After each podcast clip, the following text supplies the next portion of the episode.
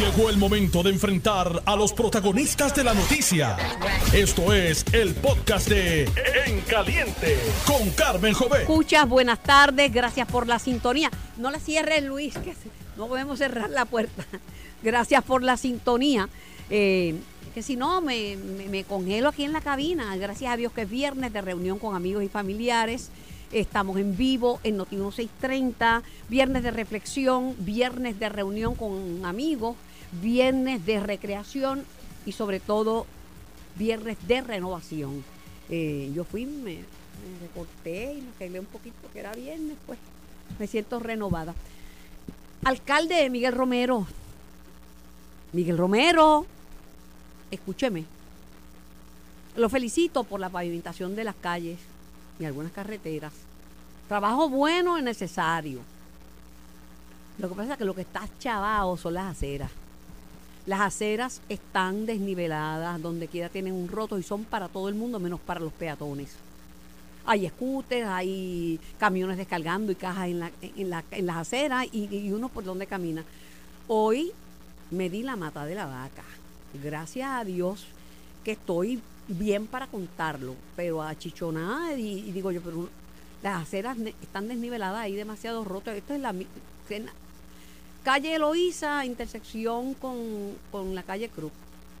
Están mal, las, la- las aceras son un problema, necesitan reparación, pero inmediata, y, y es necesario que las aceras sean para los, para los peatones, las aceras no son para subirse a ellas ni estacionarse en ellas, lo, tienen que haber este, cruces para las personas con limitaciones y con impedimentos y no pueden estar desniveladas y rotas. No son las pirámides de México, eh, y en ruinas son aceras. Y, y estoy bien lastimada. Gracias a Dios que, gracias a Dios que pues pasaron dos ciudadanos y me levantaron y y estoy en pie de lucha, pero qué mal rato, qué susto, me duele hasta el pelo. Me duele hasta el pelo. Le doy la bienvenida en orden de llegada, sin ninguna preferencia, a el senador PNP Juan Oscar Morales. Saludos, Juan Oscar. Buenas tardes, Carmen, y buenas tardes a los radioescuchas. Un placer estar contigo en este viernes de recuperación, o de, de meditación y recuperación. de todo. Y, y de reflexión. Y de reflexión. Sí, porque ustedes cometen los mismos errores toda la semana. Ni siquiera escogen un error distinto. Saludo al exsecretario general y ex legislador por el Partido Popular Democrático, Luis Vega y Ramos. Eh, Saludos Carmen, un, un abrazo para ti, para toda la radio audiencia, saludos al senador, pero tengo que, pero tengo que tomar excepción. El senador y yo llegamos iguales, llegamos empate, llegamos empate. Perdóname, perdóname, Luis. Claro, para Per- que yo estaba saludando a unos Ah, amigos. pues- en pues el llegaste segundo. No, hasta Sí, en el parking llegamos igual, nos bajamos del carro a la misma Eh, vez. se bajaron del carro, pero yo no hago la- el Ah. programa en el, en el parking. Lo hago aquí en el estudio. Y eh, al estudio, el que llegó primero es el senador Oscar Morales. Y usted estaba ahí conversando, haciendo Luis. relaciones públicas y buscando endosos. viernes, suave, No, no, Busca- ven- vengo amolado, vengo amolado. Luis buscando endosos en un pasillo, por amor a Dios. Luis no está aspirando a nada. Ah, pues, ¿para qué quería los Ah, endosos? no, ah, bueno. hablando de endosos, hablando de endosos. Estaba, estaba dándole la razón a alguien que en el programa anterior ha dicho algo que no que no se había comentado, no sé si lo tienes en la lista de temas para comentar, que tiene que ver con este asunto de, de- de- Donald Trump, que es curioso que la vista que se dio en el Tribunal Supremo ayer, este, los jueces republicanos, incluidos los jueces que el mismo Trump nominó, estaban como que esto es una cosa de que quien cualifica o descualifica son este, es el gobierno federal Sí. cuando históricamente el Partido Republicano es el- supuestamente el partido que cree en los derechos Para- de la soberanía estatal. Cuando yo he discutido los temas de Trump a la saciedad, pero siempre trato de tener un republicano y un demócrata. Por lo menos tener a Charlie Rodrigo, a Kenneth McClintock y tener a Ángel Cintrón o a Quiquito, algún republicano, ¿verdad? Porque el fenómeno de Trump es tal que a usted le puede disgustar Trump, pero está adelante en las encuestas. Está adelante en las encuestas.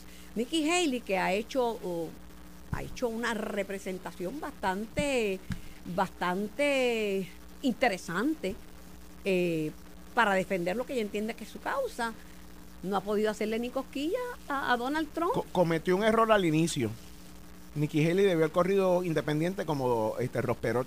Pero si, aún- si- si hubiese corrido independiente como Ross Perot, Sabe Dios lo que estuviera Posiblemente, pasando. ahora. porque eh, Trump eh, está sacando unas ventajas avasalladoras y no podemos tapar el cielo con Sí, un sí, dedo. sí, de acuerdo, de acuerdo. y, y está gastando, está gastando. Entonces ha logrado, con el mensaje más sencillo y más elemental del mundo, América para los americanos.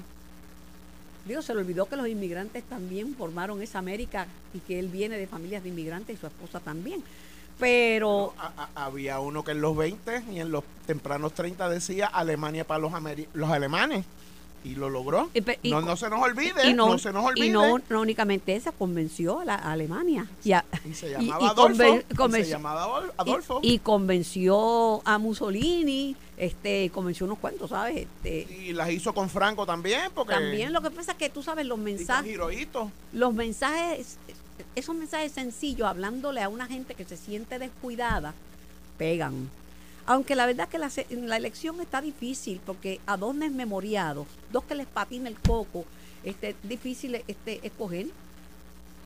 Digo, mi opinión. Digo, ¿viste, viste el discurso de Biden anoche, ¿verdad? Dios mío, ayúdame, ampárame divina pastora. Ahí- ahí- por eso es que Trump está como está, gracias a Biden y gracias Pero- al Partido Demócrata. Pero Trump ha patinado bastante también. Demasiado, pero pues tiene algo, ¿verdad?, Eh, que lo protege y yo creo, mira, yo no soy santo de devoción de Trump, de Trump, yo estoy claro en eso, pero creo que va a ser el próximo presidente de los Estados Unidos.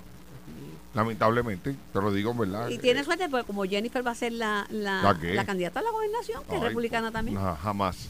Pedro Pierluisi va a ser nuestro candidato a gobernador. no tengo- Carmen, no te equivoques. No tengo que pegarle un bellón. Se lo, él se lo pega él, él solo. Oiga, a ver, este lío de los endosos tiene que ver con una persona que también está aspirando, Are. Aspirando- ah, sí, al Senado de San Juan, sí, claro que sí. Pues todo tiene que indicar de que la Secretaría de la Comisión Estatal de Elecciones tiene las manos llenas y yo espero, ¿verdad? Y es el emplazamiento que hago público de que se haga una investigación seria, responsable, porque aquí meramente no es que Elmer Román y su campaña hayan eh, cometido alegadamente un fraude en la firma de un elector, sino que lo que tenemos que buscar es el origen de cómo llegó ese endoso a, a Elmer Román y todo tiende a indicar, no por expresiones mías, por expresiones de la propia licenciada López, que ella ha dicho de que ella eh, endosó a un buen amigo de ella y resulta que el buen amigo de ella es un aspirante al Senado por San Juan y yo creo que en su momento él va a tener que responder cómo llegó ese endoso porque esa información una información privilegiada Usted, que tiene, contenía... usted tiene primaria, ¿verdad? Sí, tengo primaria. eh, contra eh, dos aspirantes que postuló la, comi- la comisionada residente. ¿Cómo se llaman? Eh, creo que uno de ellos es el implicado, eh, Varela, creo que es.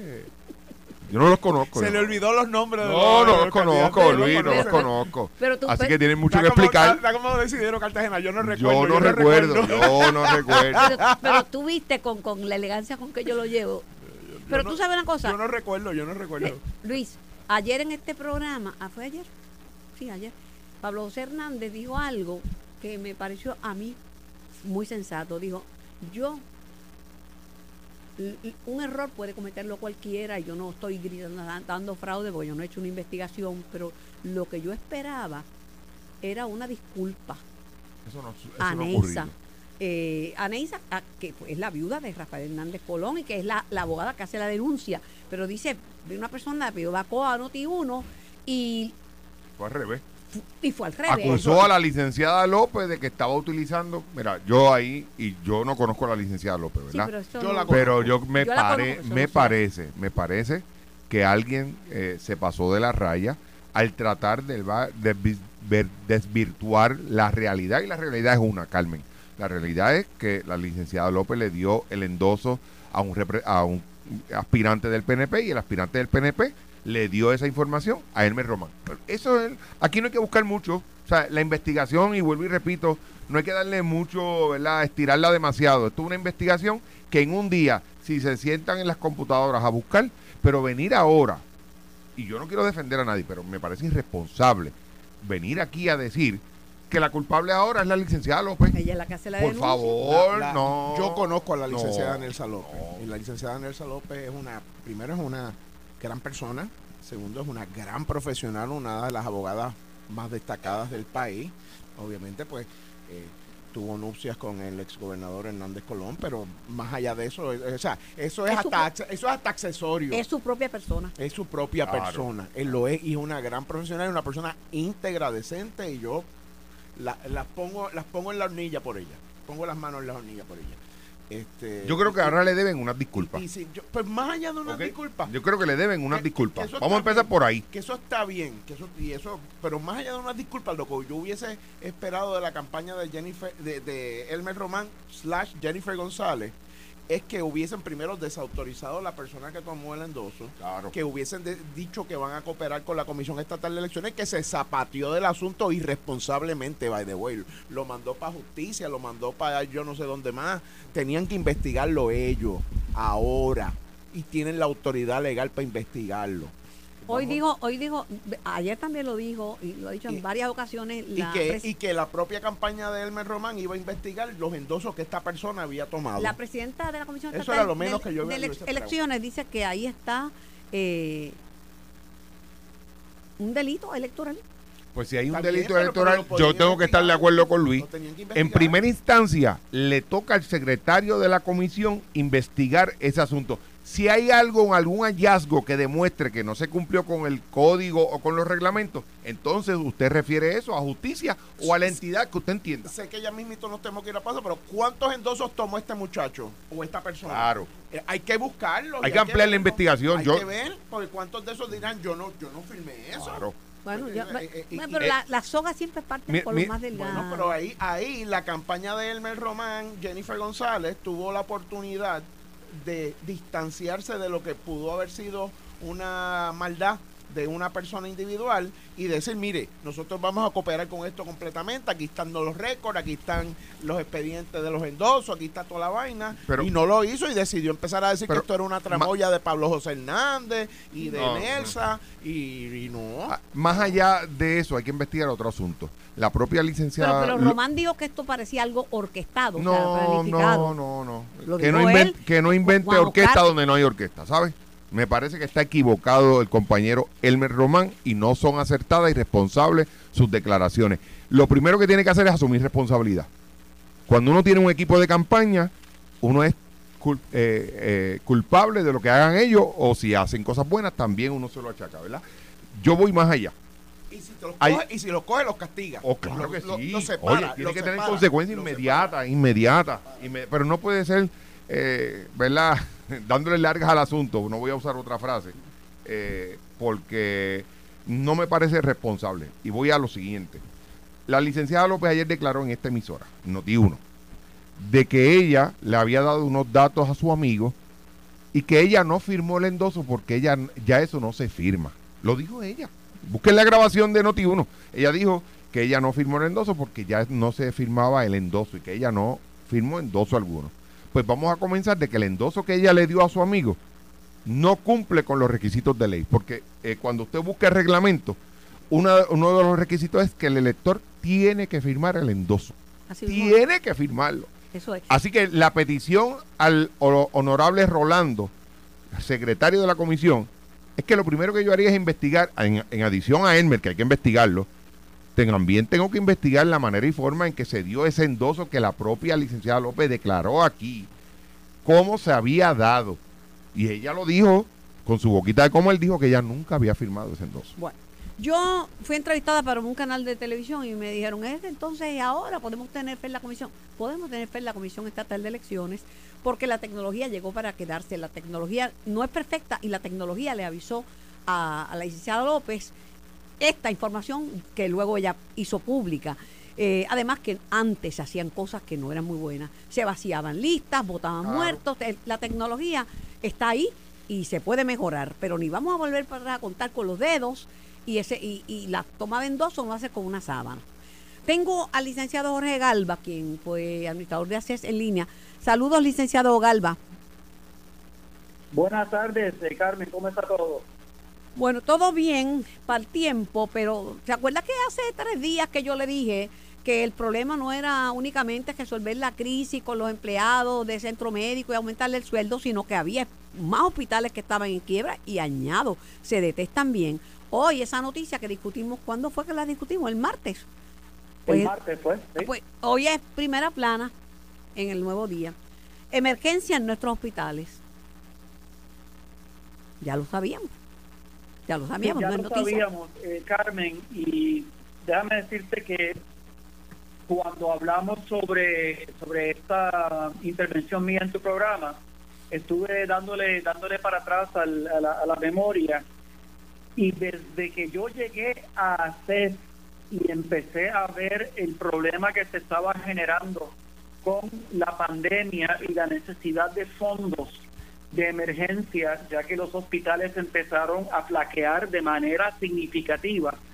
Me di a la tarea de estudiar un poco más a fondo el asunto. Yo a- accedí al estudio de Stirling, accedí a los estudios de Galíndez que se mencionan en los artículos de periódicos y la conclusión mía en ese momento era, y fue, eh, y sigue siendo, que la situación de los hospitales en Puerto Rico eh, venía presentando una situación de deterioro desde el año 2014 para acá. Esta situación se aceleró con la pandemia y a pesar de que se le repartieron a los hospitales 350 millones de dólares, en esos momentos yo advertí tanto a las aseguradoras como a la propia asociación de hospitales que los hospitales tenían que tomar medidas urgentes porque la inminencia de los problemas financieros que se iba a presentar estaba allí. Hay unos eh, elementos macroeconómicos que se han dado durante los últimos años que han afectado la estabilidad financiera y que teníamos que habilitar, y quiero decir esta frase con mucho cuidado, teníamos que habilitar lo que se llama en inglés un soft landing para los hospitales, porque eventualmente los hospitales tenían que adaptarse a una nueva realidad de salud en Puerto Rico, donde el número de hospitales en Puerto Rico es excesivo para las necesidades de salud de Puerto Rico a la luz de los cambios que ha habido en la prestación de servicios de salud y otros elementos Bueno, no, y a eso, que están afectando. a eso añádale que hay una baja en las hospitalizaciones, porque por ejemplo yo me operé, pero estaba loco por salir del hospital, porque obviamente que en el ambiente de mi hogar hay menos posibilidades de contagios con bacterias que uno estando hospitalizado, además que se reintegra uno a la vida, a la cotidianidad. Eh, los costos operacionales están bien altos y continuarán, y mientras más guerras hay, más sube la cadena de suministro y más costos habrá. Y, y las finanzas están al límite, ya estamos con un diagnóstico de bancarrota para tres hospitales más, o sea, eh, la- la- hay una merma de pacientes, porque si hay una merma de, de- de- en la población, hay una merma de Bueno, pacientes. Exacto, tienes una merma de población, Carmen, pero también Déjame- tienes una manera déjame distinta ilustrarte que se dan qué los significa- servicios. Así mismo es. Déjame ilustrarte qué significa la merma de población. Y voy a utilizar la fórmula que utiliza el Departamento de Salud eh, para poder calcular la, la necesidad de camas de hospital. Se calcula que se necesitan 2.5 camas de hospital por cada mil habitantes. Puerto Rico sufrió, ha sufrido una pérdida de 750 mil habitantes desde el año 2000 para acá y esa pérdida de población continúa, un poquito más lenta al día de hoy, pero continúa. Tomando como buena ese número de 750 mil personas menos en Puerto Rico, significa que desde el año 2000 al año 2020 en Puerto Rico dejaron de ser necesarias 2.250 camas de hospital.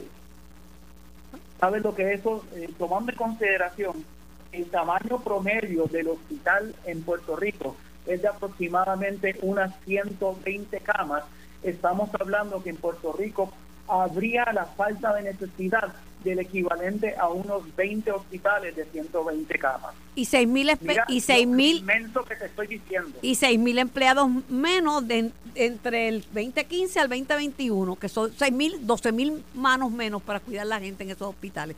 Pero me preocupa que hay un diagnóstico de tres bancarrotas eh, adicionales, o sea, tres hospitales en bancarrota. Ya San Jorge en bancarrota, el grupo IMA se acogió a la ley de quiebra y al momento creo que el maestro mantiene la quiebra, el hospital del maestro la quiebra entre sus opciones. O sea que no, no pinta bien, Galva.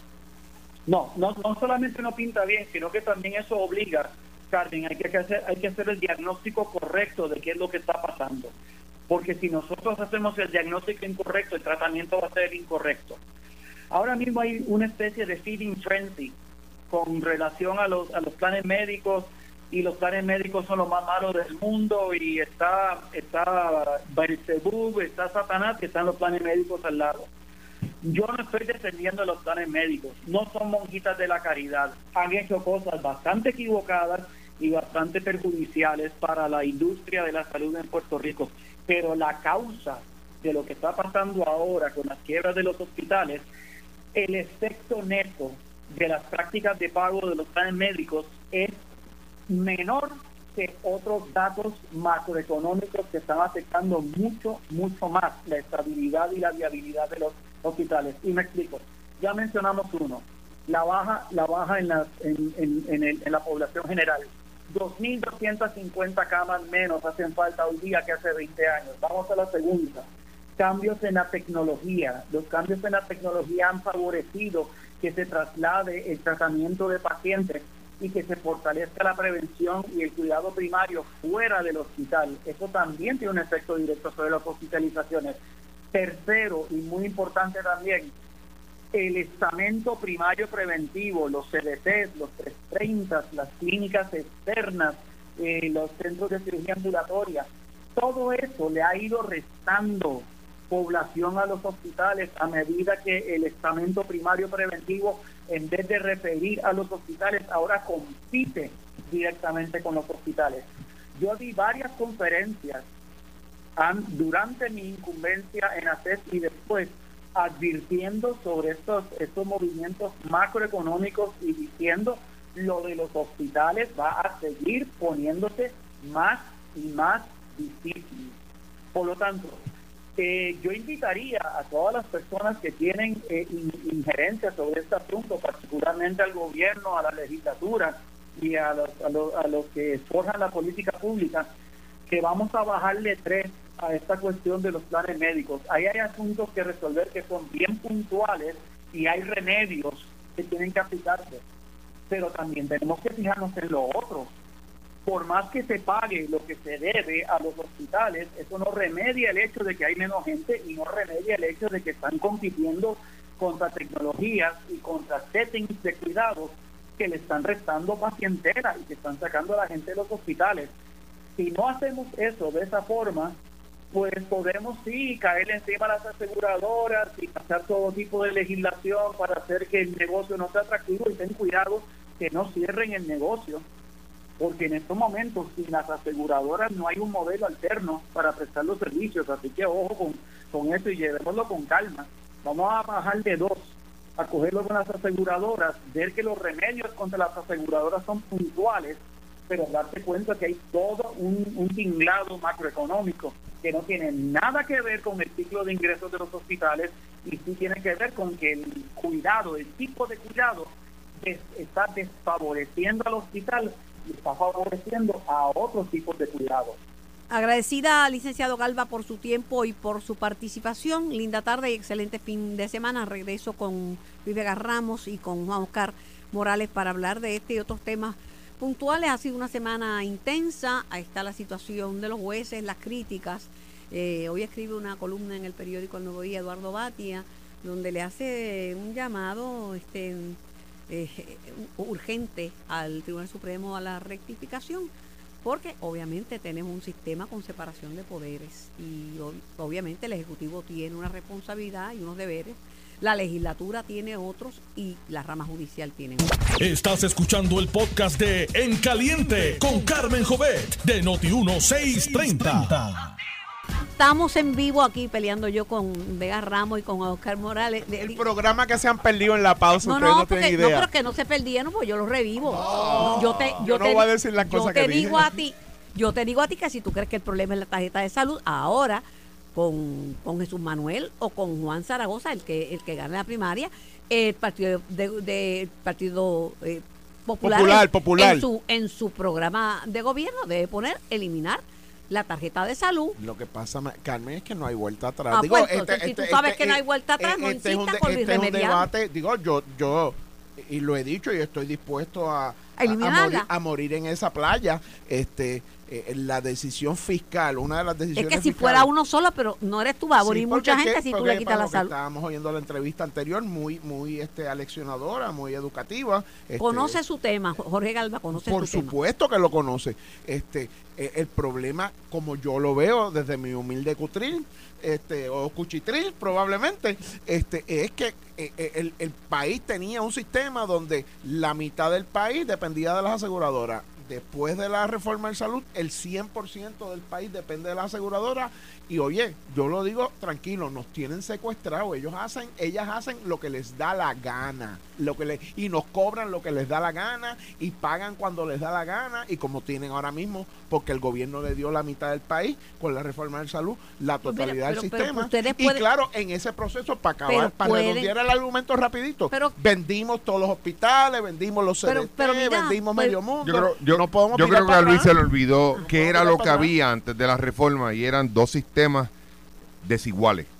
Uno, un, sistema de salud para los que tenían dinero, el poder de tener su plan de salud, y otro que era en su gran mayoría, que es la población que tenemos ahora, más de 1.5 millones de beneficiarios, que no tenían dónde acudir, tenían que ir a las 3 de la mañana a los centros de Ponce, a San Juan, hacer fila desde las 3 de la mañana a ver si O un no, o, médico o si te- o ir a la oficina del alcalde o la oficina del alcalde, donde el alcalde era el que decía, decidía si le iban a dar una receta de 5 dólares y le iban a despachar dos pastillitas, las demás no las podía Hospitalízate despachar. a este, que es un buen Hospitalízate a popular o un este, buen eh, tú sabes, ahora no. Llegó la reforma para hacer es un, Hasta- un hasta- proyecto de hasta la justicia social. el sistema de Un sistema excelente. Hasta Lo que UNESCO. pasa es que no se atreven a decirle al pueblo de Puerto Rico que no creen en, en- en tener un sistema justo para todos los puertorriqueños. Si eso es lo que creen, dígaselo. Díganle que en el 2024 Jesús Manuel o, el- o Zaragoza van a quitar la reforma de salud. Dígaselo, pero díganlo son de, de frente a la luz del Ah, sol no, para yo- que ustedes yo- vean lo que va a pasarle en noviembre del Yo- yo te 2024. digo lo que yo diría. Y lo he dicho toda la vida. Y sí, bajo legislaturas PNP y populares, no le dieron ni una vista pública a mi propuesta. Que era sacar las aseguradoras del sistema y que ACES negociara directamente con los, Eso con se- los proveedores. Eso se hizo, Luis. No, no bajo, se hizo. bajo, No sí, se hizo. señor. Se hizo un plan, Luis, un usted plan- era representante cuando se hizo un plan piloto en Guayama Exactamente. y no sirvió. Y tú sabes que tu propia administración, yo trabajé en ACES, Totalmente de acuerdo, lo sacaron. Carmen, tuvieron que coger el proyecto y Ay, liquidarlo. yo voy a cambiar el tema porque ya me Tuvieron que liquidarlo. ¿Por qué? Porque se inventaron de que contratación directa estaba Cosmi en aquel momento y usted se acuerda. Y no sirvió el programa, no sirvió, gastaron más de lo que hubiese gastado una aseguradora. Eh, no. Porque, porque estaba funcionando, lo mataron. no sirvió. Voy a, voy a hacer un, un statement final para pasar al próximo tema, porque aquí nos vamos a estancar, no vamos para ningún lado. Eh, el sistema HMO, manejo dirigido, eh, para los que dependen... Digo, y yo reconozco que el senador sabe mucho No, de no, de y que salud. dependemos de fondos y me- federales. Me, encantaría tener una conversación que más larga todos contigo los- y él con él Claro, Y que vamos esto, todos los- creo que esto es bien importante. Luis, que vamos todos Te los voy a años... con- convertir en un defensor de la reforma. Que vamos todos los No años, creo. Luis, vamos todos los años populares, PNP, desafiliados, asociaciones de hospitales, en peregrinación de rodillas A suplicar. pedir, suplicar fondos porque es. HMO, ¿verdad? Pero eh, vuel- vuelta atrás, difícilmente. Hay un No, no hay, no hay vuelta no hay atrás. vuelta no hay vuelta atrás, eso es Bueno, verdad. pues no, eso- no hay en vuelta eso- atrás. En, en eso estamos de acuerdo, no hay vuelta atrás. Porque volver a montar el sistema que había antes nos costará, yo no sé, yo no digo 20, 25 billones de pesos, yo no sé, 40 billones Y de después pesos. que la gente tiene en su mano una tarjeta que puede tener acceso... Y bueno, donde ellos quieran, Carmen. Donde quieran. Y ahora lo que quieren es volver a aquellas jaulas que teníamos en los en los centros hospitalarios. Pero van a seguir, te digo que es así. el- Y los hospitales empezaron a cerrar. Que yo escucho eso, Carmen, No, me es da que- coraje. Yo te, pues, yo, yo te escucho a ti, escucho, mío. pero veo los periódicos y veo los, los hospitales cerrando. Pues, Eduardo Ferrer, eh, eh, cerrando, cerrando, cerrando. Eduardo Ferrer Río, abogado de defensa, uno de los principales en el caso que se sigue contra el exalcalde de, de Guaynabo y presidente de la expresidente de la Asociación de Alcaldes, Ángel Pérez, eh, han presentado una moción de lo más interesante. Luis y, y Juan Oscar, eh, otra posposición a la, a la sentencia de, de, de- del exalcalde, porque se está viendo un pleito en, en los Estados Unidos que podría cambiar la manera de mirar esto. Y es que cuando hay una imputación de soborno, tiene que, eso es lo que se está ventilando allá y lo que va a tener un ruling, tendría que haber lo que se llama un quid pro quo. O sea un beneficio. un beneficio. Y si no hubo el beneficio, pues entonces no se puede... Precisamente con, un, Cualificar alca- ese con un alcalde de Estados Unidos. Es, un sí, caso sí, similar. De Indiana, si la memoria sí, no me falla. Eh, de Indiana. Y quisiera, Luis, tú como abogado, ¿qué piensas de eso? Pues mira, e- eso es un eh, eh, proceso que se ha estado dando por varios años, donde se ha ido contra lo que yo creo que es correcto, relajando la norma de qué es lo que es el soborno, de qué es lo que es la corrupción, y entonces se está poniendo el énfasis en que tienes que probar que hubo un beneficio directo, inmediato a la persona, eh, para entonces poderle imputar a la, la corrupción y ya ha habido algunas decisiones, una decisión del Tribunal Supremo sobre ese particular. A mí eso me parece una barbaridad. Me parece una barbaridad. Que se pruebe que hubo un quid pro quo. No, no, que tengas que este, eh, meterte en el bolsillo del funcionario público y, y- y asegurarte de que le metieron tres, eh, cu- cu- 40 monedas como a Judas en el bolsillo, me parece una barbaridad. Si tú hiciste algo mal, lo hiciste mal. Si tú este, beneficiaste, si tú cogiste dinero, como en el caso, ¿verdad? Yo lo quiero, lo aprecio, fue compañero mío en la Cámara, quiero a, a su esposa, este, Lisa. la juez Li- Li- Lisa, pero o sea, la prueba está ahí. O sea, le met- o sea, está el faldo de, billetes en la mano. Pues el que el que falla falla y, yo esta esta normativa de que ahora nos vamos a poner más papista del papa que yo tengo que demostrar que tu cuenta de, de banco eh, eh, asumió este eh, subió cinco chavos para poderte eh, eh, encontrar culpable pues a mí me parece honestamente Pero- pero- como ex servidor público cuando allá- y como creyente en el servicio público me parece Pero inaceptable cuando en los tribunales de allá llueve, aquí diluvia. Y tenemos que reconocer que, hay, que estamos superitados. Como cuando el juicio, no, eh, como cuando el jurado no tiene que ser por unanimidad, pues mira, cambian A, las a mí me parece cambian una, una buena estrategia, pero que no va a tener resultados por el momento ahora. Va a depender, Carmen, y va a ser interesante el caso que se está Digo, y- dilucidando. coincido con el senador, Sí, lo que Sí, están una haciendo los estrategia, abogados, sí, están haciendo trabajo, Eduardo buena está haciendo trabajo. Pero va a depender, eh, yo no creo, yo creo que la, la sentencia va a seguir su curso a la fecha que ya ha estado establecida, pero tenemos que estar muy pendientes cómo se decide ese caso en Indiana, porque si se decidiera eh, favorable, pues yo estoy seguro que Eduardo, conociéndolo ya, ya debe estar presentando la moción para... Ahora, lo que a mí más me molesta, y esto te lo digo a Lidia Ramos, te lo digo a Juan Oscar Morales y al público que me escucha, es que por cada uno corrupto en el servicio público que arrestan, hay por lo menos tres o cuatro personas en la empresa privada beneficiándose. Y entonces no puede venir a darle inmunidad al que inició el soborno. Si al están que se benefició de verdad. Ah, Imagínate. Y el que inicia el proceso es de sobornar al funcionario público. Yo creo que todo el, mu- todo el mundo es culpable. Claro. Es como que a dar el gatillo, tú- como tú le, al Tú que darle tienes gatillo le vas a dar inmunidad. Carmen y senador, este, eh, tienen razón ambos, pero el que nos debe explicaciones a nosotros es el servidor público. Totalmente Ah, no, el funcionario es verdad, público. El verdad. privado no. Totalmente El que nos debe explicaciones a nosotros es el, el alcalde, el jefe de, De agencia, el senador, el De, representante. de acuerdo porque es un funcionario El electo. De, acu- Ah. de acuerdo, pero el, el privado tiene que pagar también. de acuerdo, pero, pero hay una distinción. El que, el que nos debe lealtad a nosotros, el senador nos debe lealtad Pero- a nosotros. pero- Cuando yo fui representante, y el que le debía lealtad a- a- al, pa- al país era yo. Cuando el gobernador hace o deshace, o la gobernadora o quien sea, este, quien le debe lealtad es ese funcionario público, el alcalde, la De, alcaldesa. de acuerdo, pero la corrupción está en muchos lados y el que la hace la debe de pagar. Porque el que juró servirle al país, así me ayude Dios, fue el funcionario electo o la funcionaria electa. Pero la empresa no el empresario. pero no el empresario No, no, no. está para salirse por la Cárgate- suya. cal- cárgatelos a los dos, cárgatelos a los dos, no hay problema. El culpable es uno como es el otro. visto, pero no, pero, el que le juró, así me ayude Dios verdad. al país. Es verdad, es verdad, pero, pero me molesta que se salgan con la suya. Y hay gente que son reincidentes, que siguen in- in- in- y que tienen esquemas que lo siguen Y perpetuando. el por senador lo ha hecho dos o tres veces y yo lo hice cinco veces. Así me ayude Dios. Y Claro. eso no es ninguna. No es bobería. No eso no es ninguna. Tú sabes, cuando tú le dices al país, así me ayude Dios y voy a. Así me ayude Dios significa que tienes que tener mucho cuidado de cometer perjurio o falsedad ideológica. ¡Wow! ¡Qué curva tú has tirado ahí! Sí, porque si uno va a usar el nombre de Lo, Dios. lo- lo que saben, saben. no, no, no, no. Es que. no, y hay gente que no cree en Dios eh, también. por eso, pero si tú juras y usas el nombre de Dios, más vale que no lo uses en vano. Más vale que no lo uses en vano. El funcionario es el que tiene que rendir cuentas. Y, y pues a veces la- las explicaciones lo que hacen es complicaciones para que la gente entienda y se pierde la fe en todo y no todo el mundo es que igual explica, complica. y no todo el mundo es igual. Entonces la gente generaliza, y dice, no, son todos malos, los que van a la política son todos malos y eso no es cierto. Hay gente buena en todas las colectividades, así que hay que yo creo que hay que definir mejor el proceso. Todavía yo estoy ahogado por el barrecampo que tú acabas de tirar ahora. Estoy ahogado.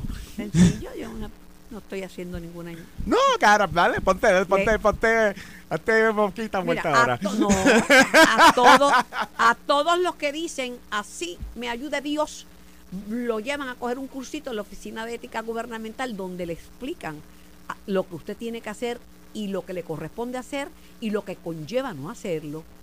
¿Verdad que ustedes fueron y cogieron el cursito? Y el Contralor también. Y al contrario. que no debiera ni ser necesario este con la anuencia del senador porque lo que debieran tener como yo lo traté de tener en las veces que, que aspiré a servirle al país desde una función electiva eh, y si lo hago en algún futuro pues lo haré otra vez es que no hay honor más grande en el mundo civil. Yo no estoy hablando de la religión yo no estoy hablando de otras cosas. No hay honor más grande en el mundo civil, en el mundo democrático, que un ciudadano decida darte la confianza a ti para que lo represente. Hablando del honor de y servir. no hay más ni y tú y eso tú lo tienes que No, defender eso- con la vida. No, definitivamente. O sea, Pero- a la pero- gente que confiaba en mí para que estuviera en la cámara, para que estuviera en la legislatura municipal, para lo que fuera que los para que estuviera en la Junta de Gobierno del Partido Popular. Pero, pero para que después no digan Eso debiera ser sagrado. Pero porque para es- que- no hay honor más de grande en el contigo, mundo Luis, que eso. De, de acuerdo contigo, pero para que después no digan que no lo sabían o que se olvidó, que no lo entendieron, que no pensaron que era tan importante, se dan esos cursitos. Eh, pues, y nos podemos equivocar. Yo puedo tomar una decisión equivocada y un voto que la gente diga ese voto no estuvo bien, o lo puede hacer el senador, o, o el alcalde, o la o el gobernador, o la comisionada, o los que vengan. Este, eso está bien. El problema es que tienes que tomar la decisión, que tienes que hacer lo que vas a hacer creyendo que estás haciendo lo correcto y sin es. ningún Y si ánimo. no lo hace, sabe que tienes Y consecuencias. sin no, pero, pero más importante de que si tienes consecuencias o no, es que le debes una lealtad a los a los que te cogieron peticiones a ti, este eh, Juan. Oscar, a los que van a votar por ti en la primaria, a los que van a votar por ti en la elección, le debes una lealtad, porque ese es el regalo más grande que un ciudadano le puede hacer a otro en la democracia, Ah. que es apoyarlo. hablando de democracia, por un alto, un margen, salió electo una vez más presidente de El Salvador, eh, Bukele. Eh, he escuchado en Puerto Rico mucha gente que dice que Puerto Rico necesita un dictador cool como Bukele. Mucha gente dice, mira, este hombre es genial, al que roba le cortan las manos y al que se sospecha que está envuelto en cosas de pandilla, lo meten preso sin derecho a fianza, a pan y agua, si acaso aparece, descalzo y desnudo de la cintura para arriba. Y mucha gente dice, eso es lo que hace falta en Puerto Rico. Ah, en El Salvador, acuérdate que no había, eh, las leyes existían, pero no se implementaban. El gobierno era más corrupto de lo que había en, en la calle. Y Bukele llegó, ¿verdad?, con otros estilos y, y- y hay cosas, ¿verdad?, que eh, yo podría estar de acuerdo con Inauguró la Bukele. cárcel más grande. más del grande, más de 40 mil personas en esa Imagínate. cárcel. Eh, el hospital que construyó, eh, construyó hasta un hospital para animales, eh, un sitio de, de- de- de animales. Yo creo que ha hecho una gran labor en El Pero Salvador. imagínate que en Puerto Rico venga, que pongan a los presos a, a pan y agua y desnudos. Eh, el eh, gobierno federal te- te El Las multas son, El eh, problema es el siguiente: en El Salvador no aplica la constitución de Estados Unidos, en Puerto Rico, para bien o para mal, o sea, aplican. Este, y eso tiene unos límites y unas este, eh, eh, eh, maneras de, de atender los asuntos públicos. Eso aquí no se puede implementar. Lo que pasa es que no son todos los que están ni están todos los que Ah, son. Y eso es bueno y es malo. Si a, ti, ¿verdad? si a ti te imputan estar envuelto con una pandilla y eres una persona de reconocida reputación, servidor, ex servidor público, eh, tal y tal, pues te lo tienen que probar. Pero si es cuestión de te lo imputaron y ya está. Se acabó. Se acabó. Sin el debido día. proceso. Yo Eh, a mí no me gustan las Mira, dictaduras, una- ni de una- izquierda una que- ni de derecha. amiga nos dice que estás por el centro del plato. Después te digo quién es. Porque nos está oyendo. Después te digo- Ay, yo estoy segura que yo sé quién es. Yo me imagino que sí. El nombre O sea- empieza con N. No, con I. Ah, por supuesto, claro que sí. Pues gracias, Con no I. por el centro del plato, no, yo estoy aquí, ya tú sabes, como, como todo, como todos los días. Los jueces, ese temita que ha sido un tema que se ha estado tocando, eh, ha levantado roncha, ¿verdad? Eh, el aumento de, su, de, de salario de los jueces, Tatito Hernández se ha tirado al ruedo, ella ha dicho no, nadie va a usurpar el poder de la legislatura. Esto es un país con un sistema republicano de gobierno que tiene tres poderes, pero eso ha causado roncha porque no es menos cierto que los jueces, los alguaciles y el personal de la administración de tribunales y de tribunales en general está mal pagado y no ha recibido aumentos desde hace mucho tiempo. Pero, pero, ¿y cómo se hace?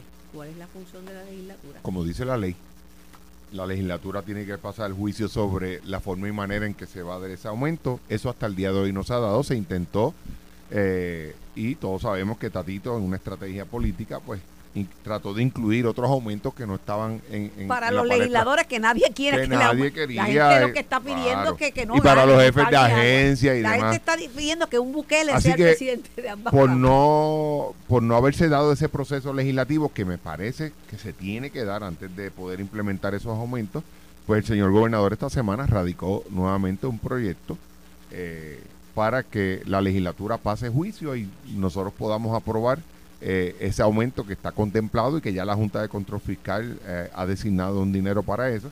No creo, soy de los que no creo que se debe implementar eh, el aumento por orden judicial. Eh, me parece que el cabro velando las lechugas, eh, ellos mismos están aumentando su, su, su Antes- salario. Antes de ir a la pausa, voy a escuchar a Vega Ramos, pero te leo una cita de la columna escrita por Eduardo Batia Gautier, eh, carta abierta al Tribunal Supremo. Te termina diciendo: reconsideren su decisión, permitan que la legislatura haga su trabajo, crezcanse, dejen un legado de seriedad, sensatez y equidad para futuras generaciones. El país lo reclama. Bueno, no, no, no cae bien, la verdad es que no cae bien que la propia judicatura se aumente el salario a sí misma. Este, como no cae bien cuando se discute en la legislatura los aumentos de sueldo a los legisladores, ¿verdad? Dicen, ah, tú sabes, los políticos este, dándose, dando, dándose, dándose este tocino a, a- ellos mismos, tú sabes. Eh, y, y eso pues me parece a mí que es una, eh, una sugerencia que tiene un mérito de, de- de- de parte eh, eh, de Eduardo. Este, eh, yo entiendo, y la entiendo yo personalmente, la, la conversación que quiso generar el presidente de la Cámara de que aquí también hay unos cargos, incluyendo el propio gobernador, este, eh, que hace tiempo que no se revisan sus sus escalas salariales y que honestamente eh, eh, con lo que tienen que ver con sus responsabilidades pues de- debiéramos poderlas revisar y discutir pero hay que buscar el momento idóneo para hacer esa situación. Y ya al final del cuatrenio quizás amarrándolo con lo con el, lo, lo de los jueces con lo de los jueces este eh, que ya había un consenso que ya había una autorización de la Junta de Control Fiscal dentro de la situación verdad de subordinación que tenemos en este momento eh, estaba bastante adelantado. Yo te puedo decir y con esto voy redondeando y redondeo que a mí me pareció adecuada la situación que planteó el Senado cuando no le dio paso a la discusión o a la aprobación en junio del año pasado. ¿Por qué? Porque decía, no, espérate, si le vamos a subir a los jueces, le tenemos que subir a los Tenía una píldora la venenosa. No, no, no, pero en aquel No, momento la, el la Senado... píldora venenosa eh, era del aumento para los legisladores. Ah, bueno, pero Claro. eso era otra cosa.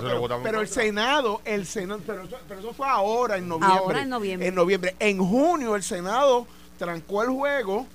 Usted estaba ahí, senador, porque dijo, no, vamos a hacerlo, claro, no tenemos objeciones. Por lo menos eso era lo que decía el presidente del Senado, José Luis Dalmau. Pero vamos a hacerlo con los, y el caucus del Partido Popular, con los alguaciles, con la secretaria, con... eh, Que hace el siglos que no le aumentan. que- y, y- y- y que había un plan de reclasificación que estaba pendiente.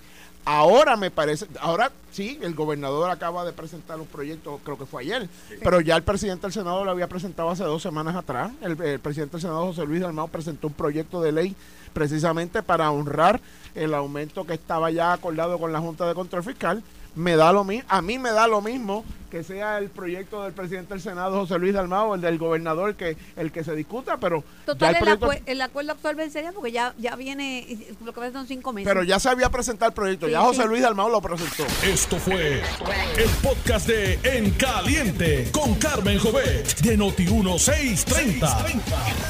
Dale play a tu podcast favorito a través de Apple Podcasts, Spotify, Google Podcasts, Stitcher y notiuno.com.